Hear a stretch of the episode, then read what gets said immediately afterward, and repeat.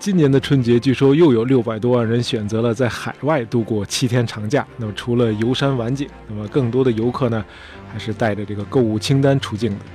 在中国消费者心目中，德国的产品应该是比较令人放心的啊，毕竟德国人有这个严谨和一丝不苟的美名。呃，在德国可买的东西其实很多，像什么汽车上的这个婴儿座位啊，什么咖啡机啊、炊具啊、医疗器械呀、护肤品啊，甚至奶粉。哎，不管买什么，大家都会留意商品上有没有注明 “Made in Germany”。有了这仨字儿，哎，心里就踏实，这趟德国就算没白来。可是谁成想，仅仅在一百三十年前，这个 “Made in Germany” 这仨字儿传达的讯息却是劣质、山寨，白给我我都不要。大伙儿要问了，没搞错吧，大爷？您说的是德国货吗？对呀。哎，没搞错，听大爷慢慢道来。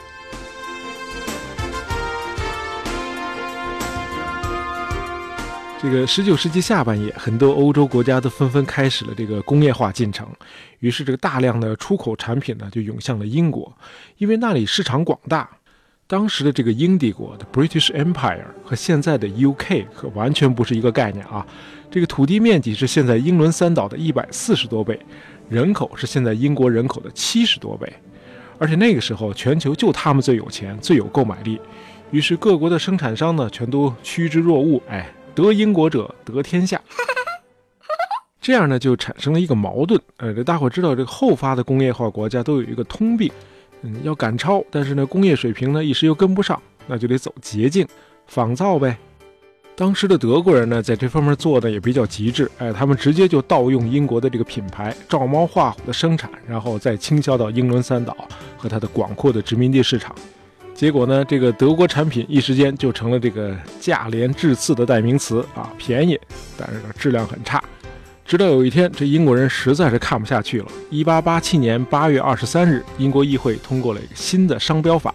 就是 Merchandise Marks Act。要求所有的这个进口产品的商标必须明确无误地标出产出国 （country of origin）。再不敏感的人也看得出来，这招是冲德国人来的。因为当时全球制造业的金字招牌呢是英国，为了和德国制造划清界限，英国于是强烈要求所有商品必须标明产出国。那这个德国产品呢就必须注明 “Made in Germany” 这三个字。而生活在那个时代的人都会告诉你，“Made in Germany” 字后的意思就是这款是山寨。啊哦。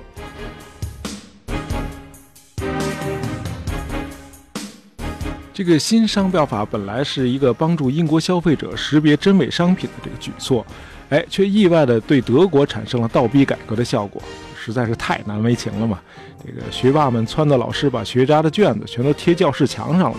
还注上了大大的“抄袭”两个字，我在班里还怎么混？Oh no！哎，这德国人呢不甘心当学渣，他们想明白了一个道理，那就是选择劳动密集型产业，呃，搞大规模的仿制生产，这条路肯定是走不通的。而且呢，即使进入了工业化时代，这个源自中世纪的德国作坊工艺传统也是不能丢的。哎，掌握这个最新的科技成果其实并不难。难的是怎样把这个科技呢和这个制造工艺完美的结合起来，以此培训出这个高素质的技术队伍，从而生产出自己的优质产品。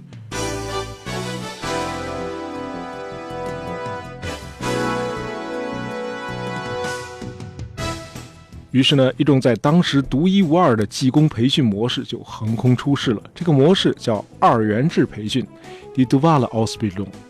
这种带有学徒授业色彩的制度呢，是这样安排的：这个学员呢，每周三到四天时间，在一个或者几个师傅的辅导下，在相关的工厂里学习技能；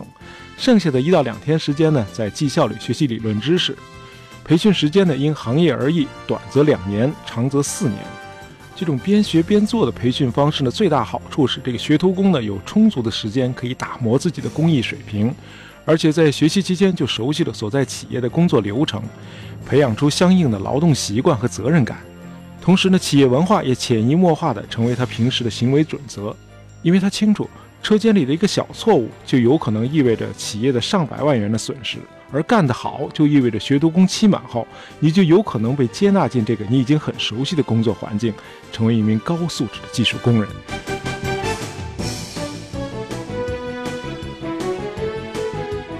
和咱们中国一样，没有一个国家的工业化进程是一帆风顺的。德国在从农业国转型为工业国时，曾经那毫不吝惜地摒弃了延续了几百年的作坊学徒制。大家想当然地认为这个大工业时代已经到来了，大伙儿不再需要这些古董了，把进城务工的农民短期培训一下就能解决劳动力短缺的问题。听上去很耳熟吧？哎，和咱们现在真的很像。但是呢，走过了一段弯路之后，这德国人意识到，正是因为延续了几个世纪的这个 Handwerkliche Tradition 这个工匠传统一度被大工业时代打断了，德国生产的这个民用产品才会受到如此的诟病。刚才说了，这个 Made in Germany 在19世纪的意思就是这款产品很差。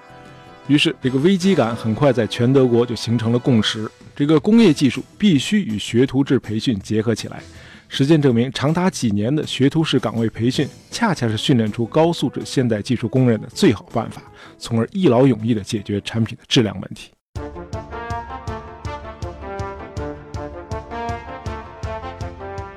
好，那产品的自主问题怎么解决呢？那首先呢，是必须训练出一支高素质的技术创新大军。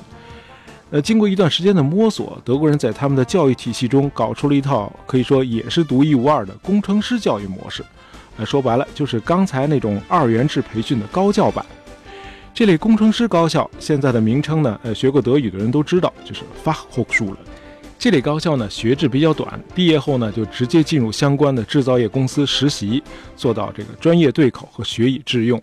在德国，用这种方式培养出一个成熟的工程师，大概需要十年的时间。这些工程师就是德国企业的主要研发力量，他们既懂理论。又直接接触产品制造的各个环节，从而在理性和感性上都能更准确地把握研发方向。此外，这个政府对研发的投入和政策支持也非常给力。即使是在德意志帝国时期，德国政府就已经认识到鼎力支持从事研发的那些中小企业对国家的整体发展意味着什么。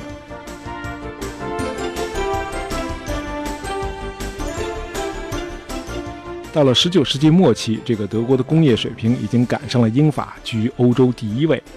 为了领军工业时代，为了使德国的商品能够在国际市场上与英国抗衡，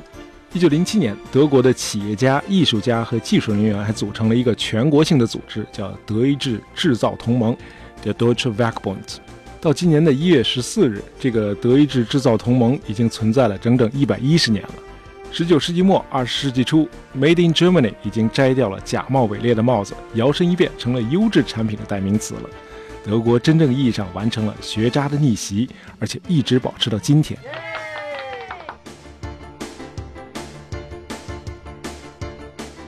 在德国的工业化时代，这个工业发明更是层出不穷。在过去的一百年里，德国人在民用产品方面的发明数不胜数，从阿司匹林到这个隐形眼镜。汽车安全气囊到 MP3，很多的德国企业至今还在享受着这些老一代发明所带来的红利。大伙如果有兴趣想了解一下工业化时期德国的发明和发明家，哎，可以去听一下《大爷杂货铺》的第二十四期。好，今天咱们国家正在倡导这个供给侧改革和工匠精神，那么德国工业化时期的这个历史呢，给我们的参考价值确实是不容忽视的。美国历史学者 Carper Pinson 在他的《Modern Germany: Its History and Civilization》。现代德国的历史和文明这本书里有过这样一句话：德国拥有高素质的劳动大军，是对这个国家工业和经济的惊人进步，以及超越英法两个头号工业国的内在原因的最光辉的，同时也是最令人满意的解释。